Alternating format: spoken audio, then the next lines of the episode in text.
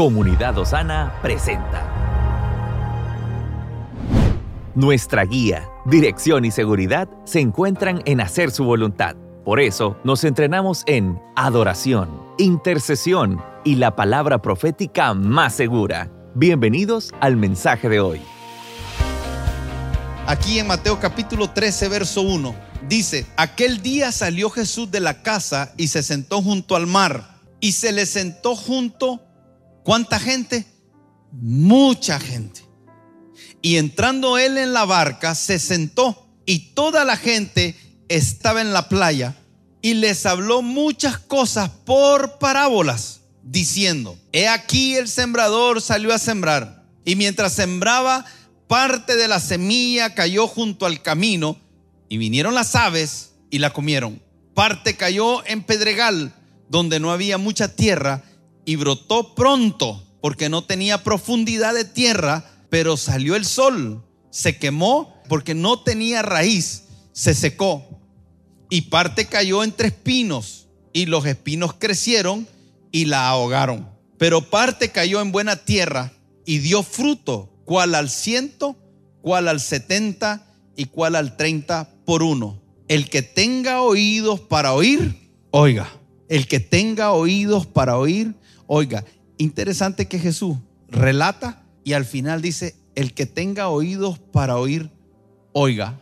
Y parece que generó una pregunta en los discípulos, porque me imagino que él al final de hablar la parábola, muchos no la entendieron, pero les puso un reto. El reto es, el que tenga oídos, oiga. Qué buena reacción las de los discípulos, porque mucha gente cuando, si el Señor hubiera dicho, el que tenga oídos, que oiga, y muchos no hubieran oído y no hubieran entendido, a lo mejor se hubiesen quedado callados. Pero el peor error que nosotros podemos cometer es quedarnos callados ante aquellas cosas que el Señor está queriendo revelar y tal vez no las captamos a la primera. Pero el Señor está queriendo generar en nosotros una inquietud y un deseo por conocer mayor profundidad de Él. Abre una puerta y Jesús con esta parábola abre una puerta al punto que los discípulos, diga conmigo, los discípulos, fíjense bien, había cuánta gente, ¿quiénes fueron los que hicieron la pregunta? Ya usted comienza a darse cuenta cómo no es Dios el que separa a la gente, no es Dios el que hace acepción de personas, son nuestras actitudes, es el interés que le ponemos, el corazón que le ponemos.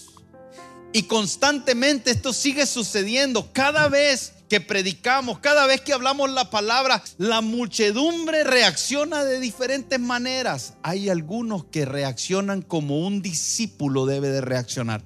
La palabra discípulo es aprendiz. El peor error que pudieran haber cometido los discípulos es que el maestro esté tratando de enseñar algo y ellos llamándose a sí mismo aprendices no se garanticen que lo que se está enseñando lo tengan claro. Y esa es una actitud que nosotros como discípulos del Señor, amén, tenemos que tener. Porque en la escritura a nosotros se le llama discípulo. Nosotros le hemos puesto muchos otros nombres. Fíjense bien, el mundo nos llamó evangélicos y nosotros dijimos amén y perdimos la esencia de lo que verdaderamente somos porque somos discípulos. Nos llamaron protestantes y lo recibimos. Y nos tildaron de un nombre que no es el que Dios nos dio.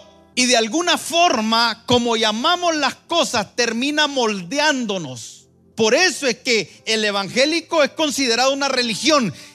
Y sin darnos cuenta, al dejar la mentalidad de discípulo, nos podemos convertir en religioso. Porque el nombre define mucho. Los conceptos son importantes. Las palabras no son inocentes. Los conceptos nos definen. Necesitamos recobrar el entendimiento de que somos discípulos y hay características que los discípulos tienen. Y una de ellos es que nosotros vemos en las escrituras que cada vez que Jesús enseñaba a las multitudes había una dinámica. Los que se interesaban por profundizar más eran los discípulos. Y a los que Jesús apartaba para revelarle cosas que no se le revelaba a la multitud eran los discípulos. Tiene que decidir qué es usted. Decida, defínase. ¿Usted es un aprendiz o es de la multitud? ¿Usted es alguien que escucha como queriendo poner en práctica? ¿Usted escucha como alguien que tiene comezón de oír pero no tiene intención de poner en práctica?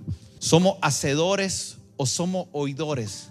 Tenemos que decidir. La característica del discípulo es, escucha, quiere aprender y desea poner en práctica. Entonces, estos discípulos le dijeron a Jesús, Jesús, ¿por qué hablas en parábola?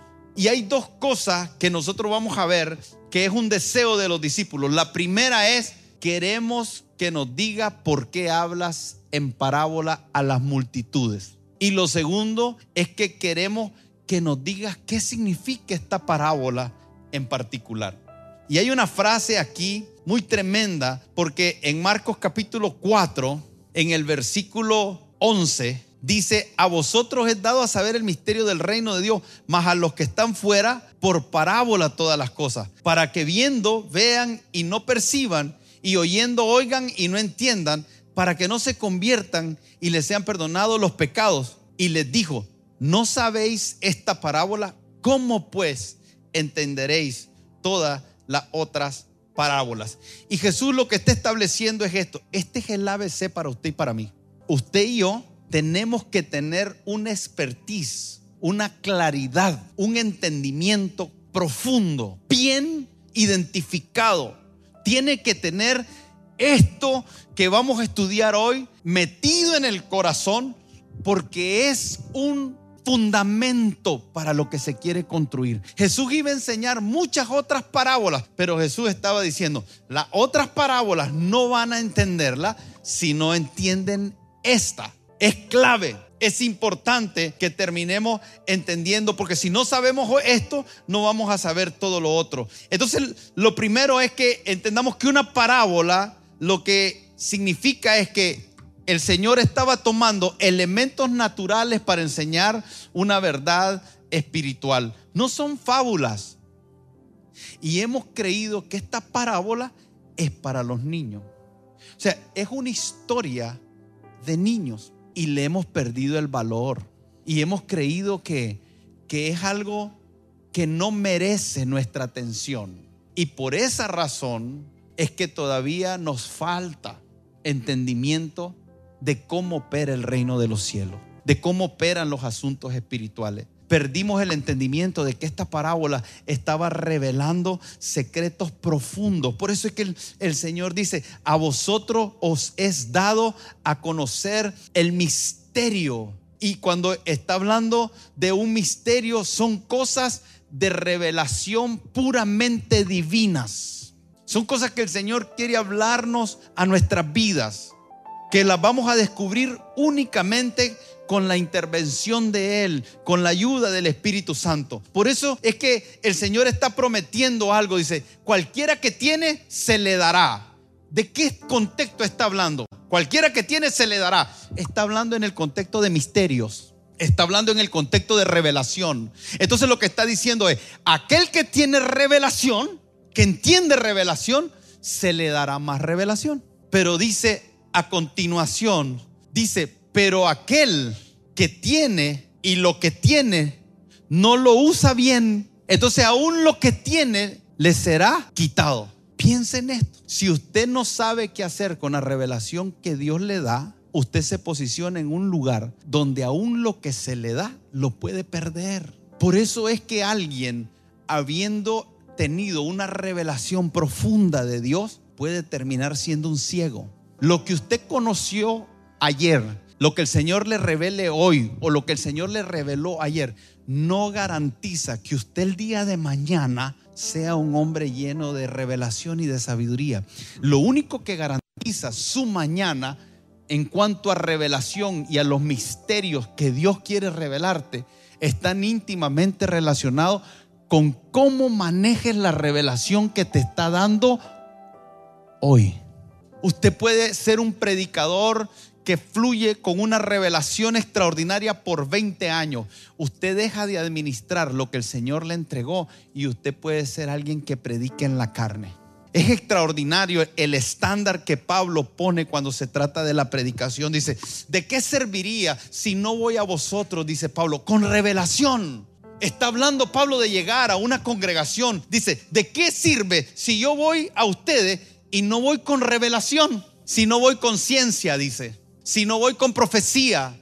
Si no voy con doctrina. O sea, la predicación tiene un estándar bien alto porque está supuesta a llevar a estos elementos. Dice, ahora pues hermanos, si yo voy a vosotros hablando en lengua, ¿de qué os aprovechará si no os hablare con revelación? ¿Sabe lo extraordinario de esto? Que mientras la predicación se da, debería de ocurrir algo en su corazón. Es como... Y mire que lo que estoy diciendo me ponen aprietos a mí.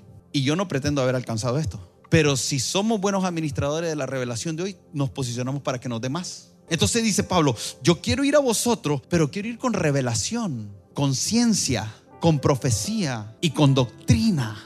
En otras palabras, quiero tener una revelación que pueda escuchar lo que Dios está diciendo como una verdad presente, de tal manera que mi enseñanza y mi doctrina sea tan sólida que tenga la revelación de Dios, pero que también contenga ciencia, sabiduría terrenal que no necesariamente contradice la palabra del Señor. Tenemos que aprender a ser fieles con lo que el Señor nos da. Si el Señor te da algo hoy y no lo pones en práctica, lo que sabes hoy lo vas a perder mañana. Esto no es un asunto trivial, hermanos. Por eso cuando uno habla con las personas, la única carga que usted tiene no es que usted esté caminando en la misma dimensión de madurez de aquel, que no esté caminando en la misma dimensión de milagros de aquel, que usted no esté caminando en la misma revelación de aquel. La única responsabilidad que usted tiene es ser un buen administrador de lo que Dios te dio a ti. Y hay momentos que el Señor te va a dar una revelación sencilla. Bendice a los que te maldicen. Si usted toma eso, porque es una revelación, es un misterio, porque dice la escritura, haciendo esto, bendiciendo a los que te maldicen, amontonará aguas de fuego. O sea, te está diciendo, hey, mira, normalmente en el mundo, cuando alguien te hace mal, tú te vengas y buscas cómo hacer autojusticia y llevas a cabo con fuerza lo que sea necesario para que puedas prevalecer ante aquello que se está levantando como un enemigo contra ti. Y ese es el mundo. Pero ahora el Señor te tira un misterio, una revelación y te dice, no, bendícelo. Págale bien a los que te pagan mal. Si tú no puedes administrar eso, si no puedes administrar el perdón, si no puedes administrar aquellas perlas que el Señor te tira que son básicas, no estás posicionado para que te revele más. Y nos perdemos. Y aún lo que tenemos nos es quitado. Ahora, ¿cuál es la razón por la que esto pasa? Porque dice que hay algo en el corazón que está mal el corazón dice se ha engrosado, porque el corazón de este pueblo se ha engrosado y con los oídos oyen, pero oyen pesadamente. Y todos hemos pasado por un momento donde pareciera que nuestro oído espiritual tiene un rechazo a la palabra. Es como que perdemos la fuerza, la pasión. Algo, algo pasa en nosotros que estamos sentados y la palabra se está predicando, pero como que no me llega, como que algo falta. Y es un asunto que yo tengo. Perdí el interés. Estoy oyendo pesadamente. Son evidencias que tenemos que prestar atención que tenemos que batallar. Mire una cosa, hermano. Usted está a las 2 de la mañana, que no tiene sueño, viendo una película y esté electrizado, energizado, póngase a leer la Biblia, ni la diazepam. El oído responde al estado del corazón. Tu corazón afecta tu forma de oír y tu forma de ver la revelación que Dios te está soltando. Y por eso es que se te está tirando revelación, pero tú la estás perdiendo. Es un asunto del corazón. Entonces habla de esto y dice que ellos se le ha engrosado el corazón, pero ahora el Señor viene a hablarles y a explicarles esta parábola y dice en Lucas 8, porque usted va a ver esta parábola en Lucas, en Marcos y en Mateo, y yo voy a usarlo indistintamente, así que después usted lo anota, Lucas 8, en Mateo 13, 15 y en Marcos 4, ahí usted va a encontrar esta parábola. Pero ahorita vamos a ver el primer tipo de tierra y aquí nos comenzamos nosotros a hacer una radiografía. ¿Por qué? Porque el Señor quiere cerrar un ciclo y abrir un ciclo. Y en ese ciclo que quiere abrir, es importante que nosotros salgamos hoy de aquí entendiendo que lo que el, el, Señor desea de tu vida y de la mía es que nosotros podamos posicionarnos como una tierra buena. Es la tierra buena la que es fructífera. Es la tierra buena la que produce frutos abundantes. Es la tierra buena la que produce esos frutos que son deleitosos al paladar. Es que te posiciones como una tierra buena lo que va a hacer que tu familia pueda ser un deleite. Que la vida en medio de las diferentes circunstancias adversas que se presenta pueda llevarla con gozo, con descanso, con paz, con esperanza, con expectativa de que Dios tiene un propósito y un plan para ti. Si no, nuestra vida se vuelve espantosa. Hay muchas personas que su caminar con Dios para ellos es algo que les causa frustración. Usted se imagina estar ahí. Usted se imagina lo que es que el caminar con Dios sea algo pesado. Que sea algo que te cause molestia. ¿Y por qué? ¿Y por qué tiene que ser así? ¿Y por qué no hay otra manera? Y que, y que tu caminar con Dios sea una constante lucha y discusión interna porque no terminas de encontrar la paz con Él. Hay gente que está queriendo irse al mundo y pecar y están considerando y planeando y viendo cómo lo hace y, están ahí porque en su entendimiento y en su revelación saben que el mundo te va a destruir, te va a matar, saben que, que, te va a ir mal, que lo que te espera es muerte, destrucción y robo continuo, porque es lo que el diablo vino a hacer.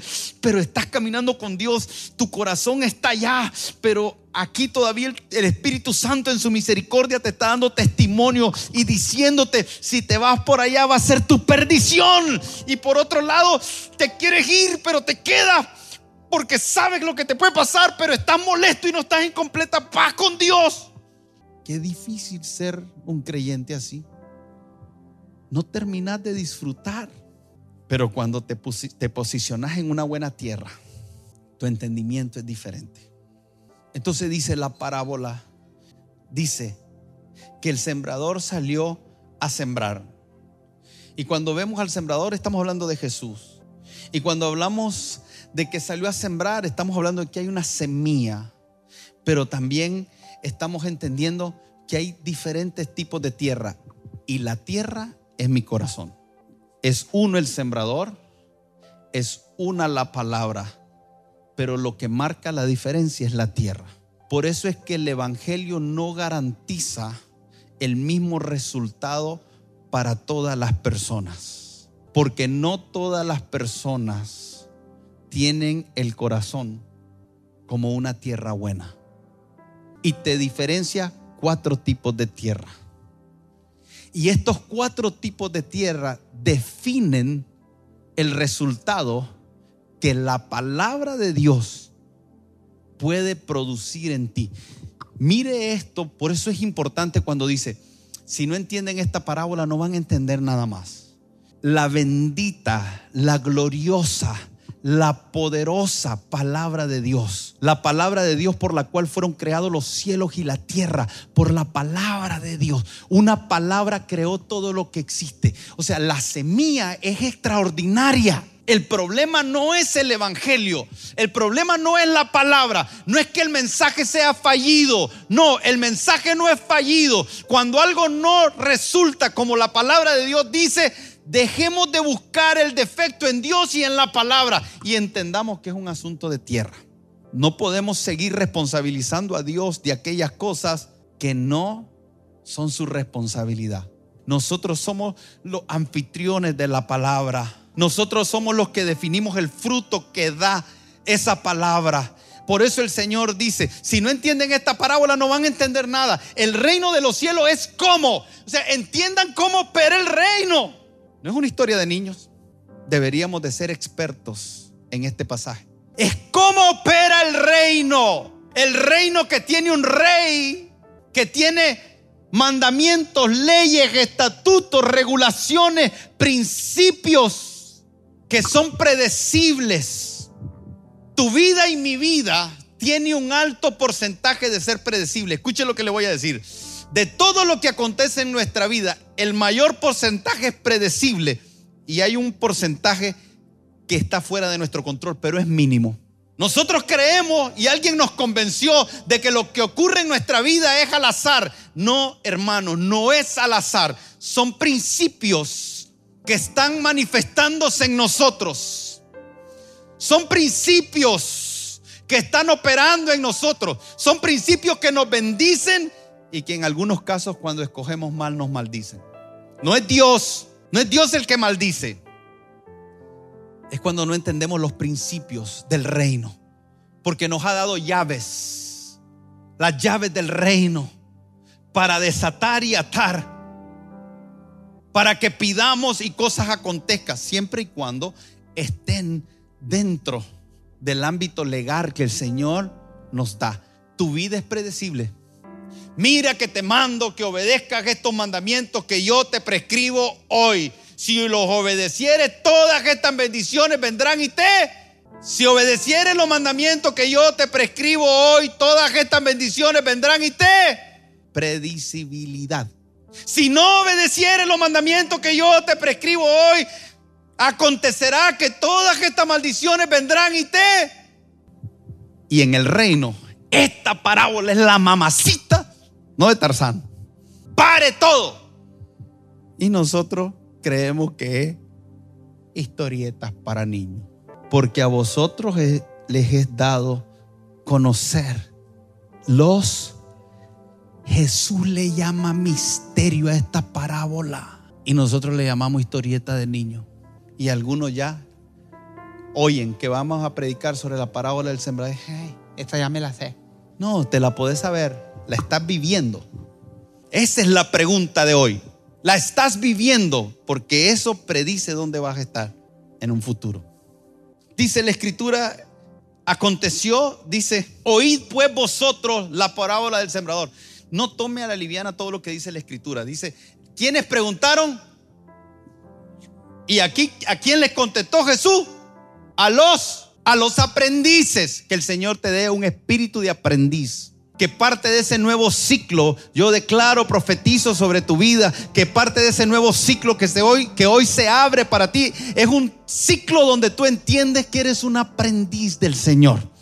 Que el Señor derrame sobre nosotros un espíritu enseñable, un espíritu diferente, un espíritu que crea a Dios como un niño en el nombre de Jesús. Amén. Amén.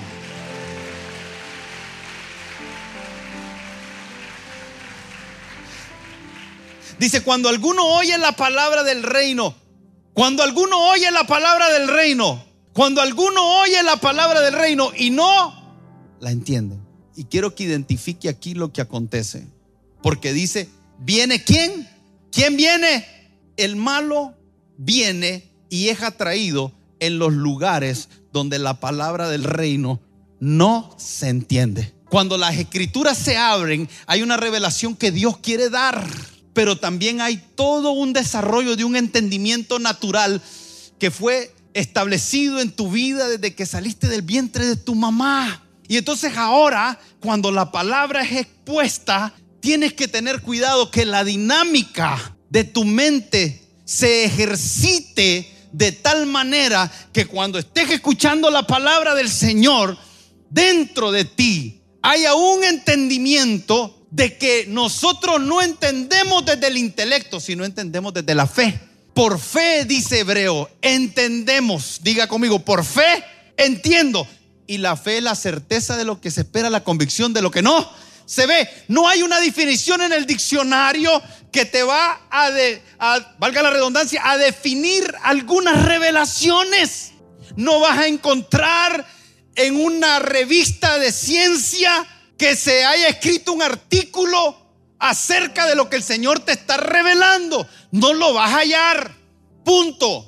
No le tratemos de buscar explicación. Hay cosas que el Señor nos va a revelar en las escrituras que tienen que ser entendidas desde la fe y no hay opción. Entonces cuando dice que necesitamos entender, e ejercitar la mente en eso y entrar en esa dinámica, que muchas veces todo lo contrario, porque la dinámica que a veces está tomando lugar, por el contrario a querer entender las cosas de la fe, lo que está pasando en nuestra mente y en nuestro entendimiento es que escuchamos una verdad espiritual y inmediatamente alguien dice, a mí no me parece eso. Y el diablo dice, ese es mi brother. Qué peligroso esto. Y yo pregunto, cuando usted dice a mí no me parece, ¿cuál es su fundamento? A veces los fundamentos son débiles. Porque Confucio dijo, porque Sócrates dijo, porque Freud dijo, porque mi profesor de la universidad dijo. ¿Sabe cuántos universitarios hoy salen de la universidad ateos porque los profesores son ateos? Y desde lo que oyeron a un profesor que en muchos casos es un profesional frustrado que nunca pudo tener éxito. A veces digo cosas bien duras yo, pero es cierto, usted sabe que los profesores más amargados y los profesores más frustrados y los que son más duros con los alumnos y los que en vez de facilitarle el trabajo a los alumnos se lo, se lo, se lo complican son aquellos que son profesionales frustrados y que se tuvieron que ir a dar clases. Y no estoy diciendo que dar clases de segunda categoría, es de primera. A mí me marcaron muy bien algunos profesores en algunas cosas, de las poquitas que yo aproveché cuando estuve en la universidad. Tienen una influencia tremenda, los llegamos a admirar. Y entonces ahora estamos hoy aquí en una dinámica que nuestro entendimiento está corrupto y necesita volver a entender que es por fe que nosotros andamos, no por vista.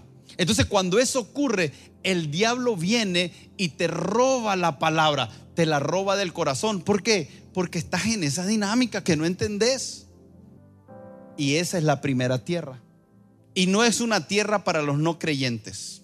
No se equivoque. A veces nosotros creemos que esta tierra se está refiriendo a los no creyentes. Se está refiriendo cada vez que hay una verdad que se expone y porque tú no la entiendes, el diablo termina robándotela. Ninguno de nosotros podemos darnos el lujo de estar ahí. Tenemos que entrar en un nuevo ciclo donde entendemos por fe de tal manera que no le permitamos al diablo que nos robe lo que el Señor nos está queriendo entregar, porque lo que el Señor te está queriendo entregar espiritualmente es una herramienta que te va a ser útil en estas nuevas temporadas. Si entras a las nuevas temporadas sin las herramientas que el Señor te está queriendo dar, estarás en desventaja cuando el Señor en realidad quiere que estés en ventaja. Nos moveremos como se mueve el mundo, pelearemos la batalla de fe pero desde una posición intelectual y no de fe. Y no podemos darnos ese lujo. Los tiempos son malos, hermanos. Los tiempos son complicados y lo que va a marcar la diferencia en esta temporada es la fe que ejercamos cada uno de nosotros. Por eso es que el Señor dijo, cuando regrese el Hijo del Hombre, hallará fe en la tierra. ¿Y sabe en qué escenario va a regresar el Hijo del Hombre? En un escenario caótico. Cuando Jesús viene a la tierra es un caos. Hay herejía. El, anticristo se va a proclamar Dios. Es un caos. Y en ese caos el Señor se hace la pregunta, ¿hallaré fe en la tierra? ¿Por qué? Porque la fe es por excelencia lo que nos dio el Señor para movernos en este siglo. Porque cuando Él venga ya no se va a necesitar la fe. ¿Saben lo que va a pasar cuando Cristo se presente en esta tierra y le veamos venir y ponga sus pies en esta tierra? ¿Saben lo que va a pasar? Se acabó la fe. Porque ahora vamos a ver cara a cara lo que hoy vemos por sombra. Pero mientras eso ocurra, lo que nos va a sostener es la fe. Y tristemente la fe no debería de ir en contra del intelecto en el sentido como, como que es malo el intelecto, pero sí tenemos que entender que la fe es superior. La fe es superior a cualquier entendimiento natural que usted tenga de las cosas. Entonces lo que ocurre es que el Señor está queriendo soltar misterios, pero la gente no entiende que lo que el Señor está queriendo soltar está siendo robado por el enemigo, porque nosotros mismos no estamos entendiendo o estamos menospreciando lo que el Señor nos está revelando. La segunda tierra dice en Mateo capítulo 13, eh, verso 20, y fue sembrado en pedregales. Este es el que oye la palabra y al momento la recibe como con gozo. A eso se refiere esta tierra, a esa parte emocional, que no está mal. Pero ¿sabe lo que dice la escritura ahí? Que es de corta duración. No dice que, no dura, dice que es de corta duración. Esa tierra es una tierra inconstante. Fíjense bien, oye, recibe con gozo, pero es de corta duración. Mire la diferencia. En la primera tierra es el diablo que llega y roba cuando tú no entiendes. Pero la segunda tierra es un asunto interno. Tiene que ver con tus emociones. Tiene que ver con las cosas inconclusas en tu corazón. Tiene que ver con asuntos que no han sido resueltos, que te impiden vivir la palabra de Dios en una constancia. Y por eso es que vemos a alguien que sube y baja, sube y baja, sube y baja, porque hay asuntos internos que necesitan ser resueltos, porque hoy sientes el gozo y mañana estás con la ira. Y el gozo te hace recibir pero el carácter y la constancia y las cosas resueltas en el corazón es lo que hace que permanezcas. Entonces alguien se pregunta, pastor, yo soy inconstante. Bueno, tú tienes este problema. Y está bien, no te sientas condenado, solo que reconoce que tienes este problema y que el Señor te invita a que seas constante que la escritura dice en Santiago que el hombre de doble ánimo es como las olas del mar. Y yo siempre me imagino a la ola que viene. ¡Ah! ¡Heme aquí, Señor! ¡Envíame a Irak, a Corea del Norte! Te confesaré delante de todos, aunque me corten la cabeza. Es una ola de esas de Semana Santa en Viernes Santo.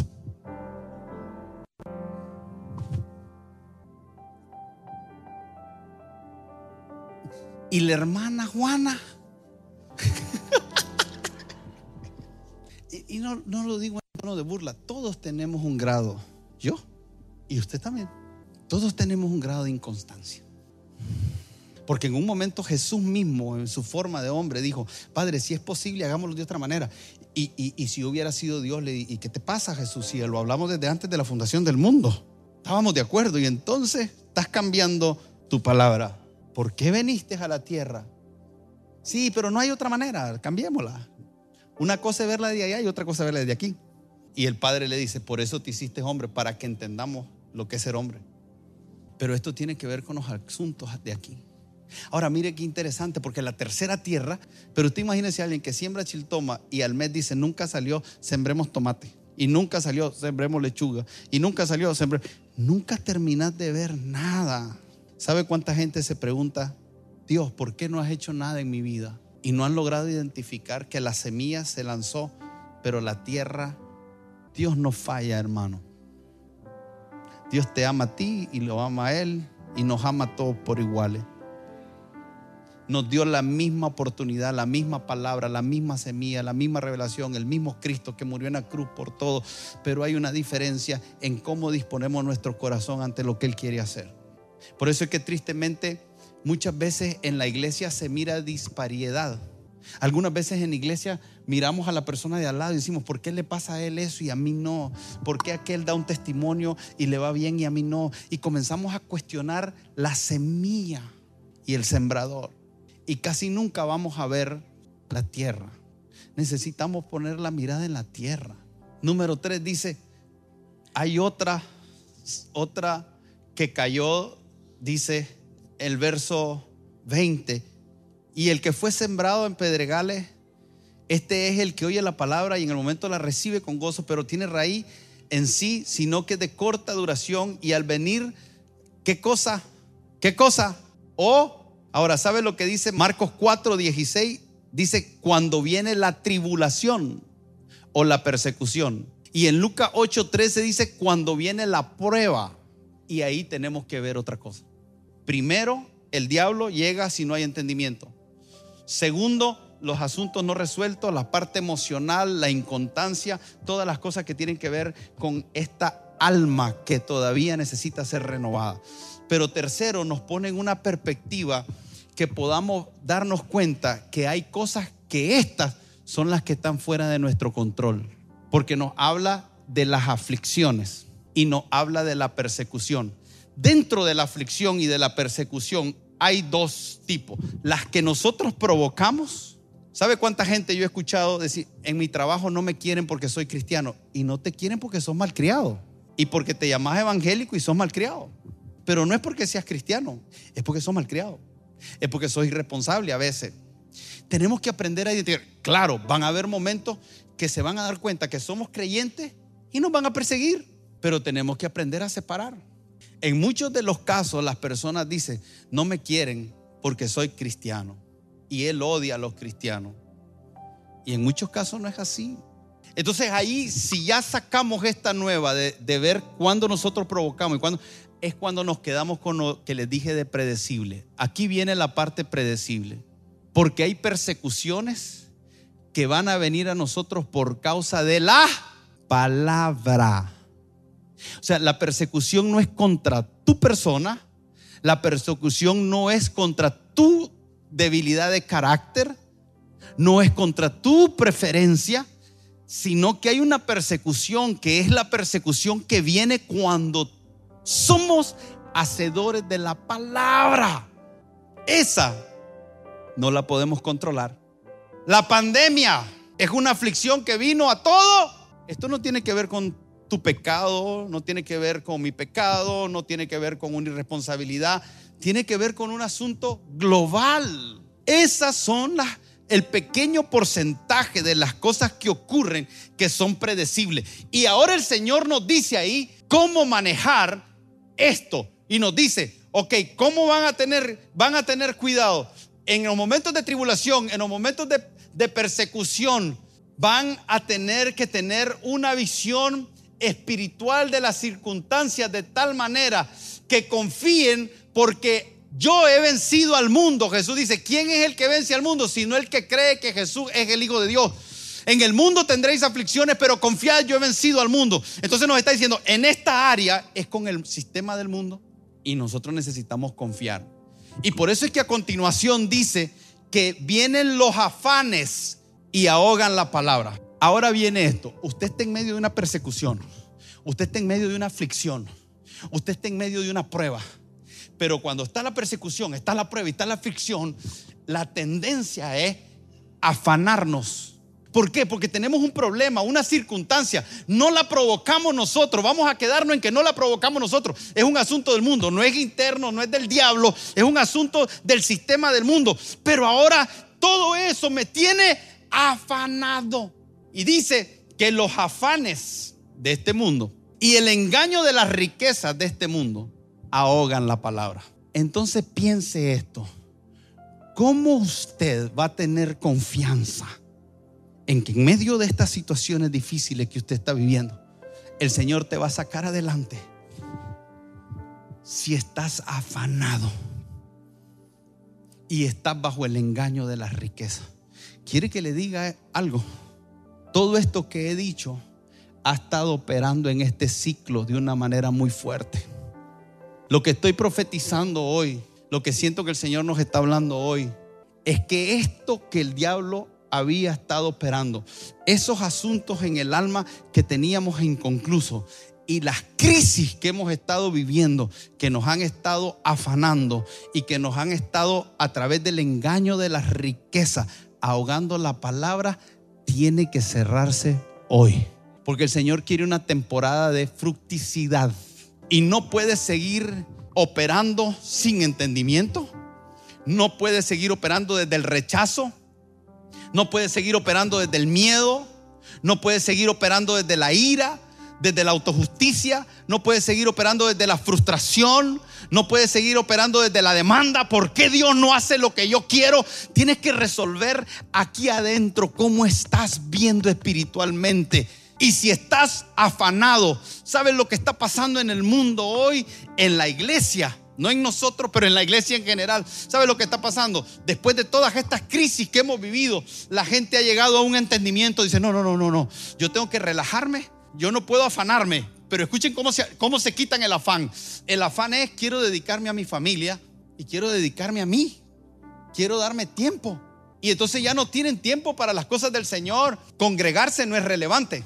Ahora miren lo que dice la escritura. Dice la escritura, que vengan a Él los que están afanados y cargados, turbados. Dicen que vengamos a Él todos los que tenemos ansiedades, pero nosotros estamos al revés. En el afán que estamos viviendo, en vez de ir a Él, nos estamos yendo a los deleites de, de los placeres de este mundo. Y cosas buenas que son la familia, cosas buenas, la familia es, es, es primordial en nuestra vida. Pero usted se imagina una familia que están unidos, que los hijos son profesionales, que ellos trabajan, que tienen un techo, que tienen una casa, que pueden ir de vacaciones y que cenan juntos y que van al cine, pero que Dios no juega un papel ahí. Que alguien me explique eso. Eso es básico en, en un hijo de Dios. Y la gente no tiene tiempo ya para Dios. Perdieron a un ser querido y, y reaccionaron y está bien, pero, pero sacar a Dios de la ecuación, no entender el servicio. Y yo decía hoy en la mañana, imagínense un papá que logra educar a sus hijos, los cría, los casa, se vuelven profesionales y llegan a los 70 años y están ahí sentados y se están viendo. Y entonces vuelve a ver a la esposa y le dice, amor, hicimos bien las cosas, ¿verdad? Le dice la esposa, sí, míralo. No tienen a Dios, pero míralo. Y digo yo, a, los 80 años ya uno está viendo el cielo más cerca y algunos el infierno. Y sabemos que nos vamos a presentar delante de Dios. La perspectiva cambia. Aquellos que tienen 30 cuando tengan 50 cambian y los que tienen 50 cuando tengan 70 cambian y los que tienen 70 cuando lleguen a 80 cambian y si llegan a los 90 cambia. Y saber que te vas a presentar delante de Dios y te afanaste. ¿Saben cuál es el engaño de la riqueza? El engaño de la riqueza es ir tras riqueza que un día no sirven para nada. Pastor, pero yo no ando detrás de la riqueza, yo ando detrás del alimento, yo necesito el alimento. Yo no estoy detrás de, cosas vanas, yo lo que quiero es lo básico, no tengo dónde vivir, no tengo qué comer, no tengo que vestirme, mis hijos están pasando por circunstancias difíciles y usted me viene a decir eso. Bueno, yo no, hermano, la escritura dice que busquemos primeramente el reino de Dios y su justicia y todas esas cosas serán añadidas. La Biblia dice que son los gentiles los que andan detrás de esas cosas. Se da cuenta qué fácil es contradecirnos porque la semilla de la palabra no está cayendo en la tierra correcta. Eso marca toda la diferencia, hermano. Tu vida depende de la palabra de Dios, pero la fructicidad de la palabra de Dios depende de la capacidad que tú tengas de con la ayuda del Espíritu Santo preparar tu corazón. La gente trabaja y trabaja y trabaja y no puede venir a la iglesia. Algunos estaban sin trabajo y venían, consiguieron un trabajo y tienen que descansar el domingo. Es un error, bíblicamente es un error. Por eso es que terminamos cansándonos, trabajando. Nuestra familia se destruye. Estaba mejor algunas familias sufriendo escasez pero unidas que con un trabajo que le produce dinero pero con adulterios, inmoralidad, abandono y muchas otras cosas. Necesitamos volver a la practicidad de las escrituras, ordenar nuestras prioridades, saber luchar con las cosas que vivimos, ubicarnos correctamente. Porque el Señor termina diciendo ahí, pero hay una tierra que se le llama buena tierra, donde la semilla cae y da frutos al 100, al 60 y al 30. ¿Y sabe lo que dice ahí? Ahí dice, aquellos que logran poner su tierra como buena, hay algunos que les va al 100 en la familia. Hay algunos que les va al 100 en la finanza.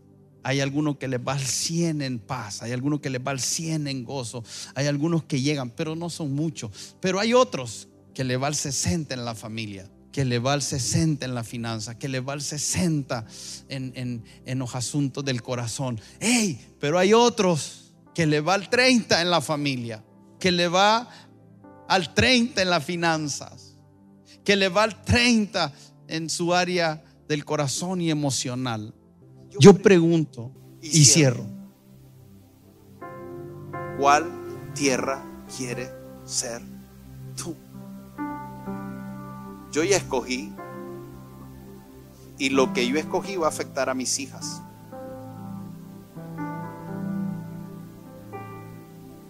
Va a afectar mi matrimonio.